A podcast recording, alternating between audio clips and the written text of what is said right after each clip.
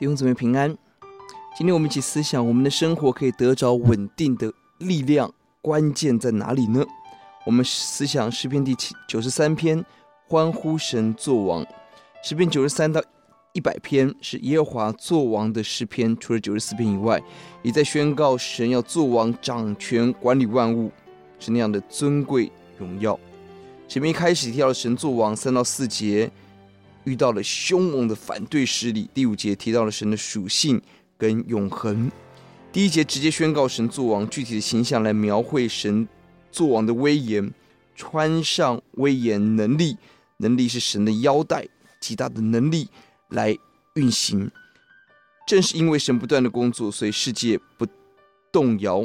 这个字与第二节的太宝座从太初就立定用同样字。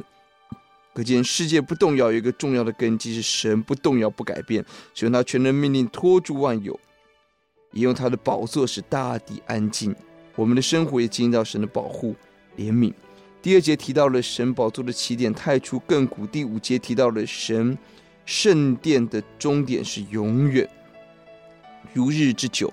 我们的神、我们的王，不只拥有最大的能力、最高的宝座，而且是拥有永恒、从头到尾的掌权。我们能够信靠神，实在福气。第三、第四节提到了反对的势力，大水发生，波浪澎湃，强烈的冲撞击打，诸水的响声，洋海的大浪。在圣经当中，大海常常指的是翻腾敌对上帝的力量，而这也连续用了许多的词语，强而有力的冲撞力道，来表明这个世界对神的抵挡，神的子民跟教会会受到攻击的力度之大，但神。在高处有更大的能力胜过这世界的一切。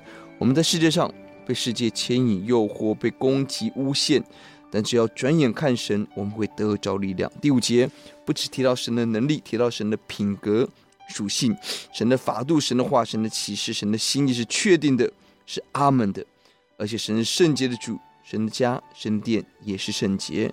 要记得第一节，耶和华作王，他以威严为衣，穿上耶和华以能力为衣。